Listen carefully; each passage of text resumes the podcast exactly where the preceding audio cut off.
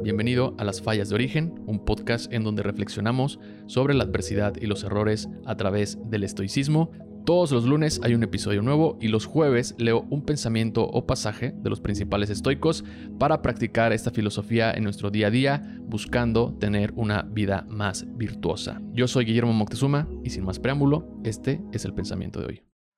Hay una historia en la antigua Grecia que inspiraría todas las historias sobre la elección del camino hacia el bien y el mal. La historia simboliza el reto de decidir lo que queremos ser en la vida, qué tipo de vida queremos vivir y cómo gobernar las tentaciones de la vida. Esta historia inspiraría a Zenón de Sitio a convertirse en filósofo y a fundar la escuela del estoicismo. Los estoicos estuvieron de acuerdo con la idea que Hércules, el hijo de Zeus, dejó como ejemplo de autodisciplina y resistencia necesarias para convertirse en un verdadero filósofo. Cuenta la historia que cuando Hércules era joven se encontraba sentado contemplando su futuro reflexionando sobre qué camino emprender en su vida. Mientras pensaba, se le aparecieron dos mujeres. La primera mujer era muy hermosa y seductora, conocida como Kakia, que significa vicio, pero decía que sus amigos la llamaban eudamonía, que significa felicidad. Kakia fue la primera en acercarse a Hércules para convencerlo de que el camino con ella era más fácil y placentero. Le prometió un atajo a la felicidad sin ningún tipo de sufrimiento y disfrutaría de los lujos más allá de los sueños de cualquier hombre. Después de escuchar la primera oferta, la segunda mujer, llamada Arete, se acercó a Hércules. Vestía una túnica blanca, mujer muy sencilla y humilde,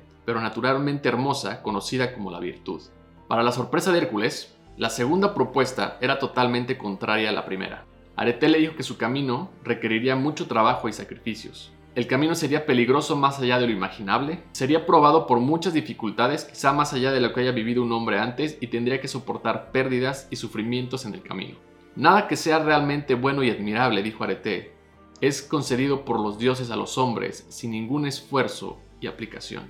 Sin embargo, Hércules tendría la oportunidad de enfrentar a la adversidad con valentía y autodisciplina, demostrando sabiduría y justicia a pesar de cualquiera de los peligros, y como resultado obtendría la verdadera felicidad, reflexionando sus propias acciones leables y honorables. Hércules decidió irse por el camino que Arete le ofrecía, y no se dejó seducir por el camino que le ofrecía Kakia, o sea, el vicio. Se enfrentó a todas las persecuciones de su madrastra, la diosa Hera, y se vio obligado a emprender los legendarios 12 trabajos, entre ellos matar a la Hidra y capturar a Cerbero, ese guardián de las puertas del inframundo. Murió envenenado en una extrema agonía por la ropa empapada de la sangre de la Hidra, y Zeus, que tan impresionado había quedado por la grandeza del alma de su hijo, decidió convertirlo en Dios. Los estoicos tomaron toda esta idea como una metáfora de la buena vida. Es mejor enfrentar las adversidades y superarlas que abrazar la vida y la sociedad permitiendo que tu alma se deteriore como resultado de elegir los caminos de los vicios.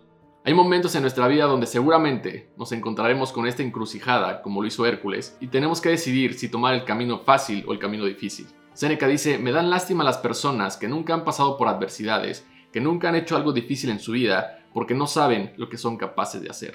Hércules decidió irse por el camino de la virtud, tal y como los estoicos nos aconsejan. ¿Qué camino tomarías tú? ¿El difícil enfrentando a las adversidades o el fácil y el placentero de la ociosidad? Gracias por escuchar esta reflexión. Te invito a darle like al video o suscribirte al canal para no perderte ningún episodio todos los lunes o los jueves o escucharnos en cualquier otra plataforma de streaming. Que tengas un gran día. Bye.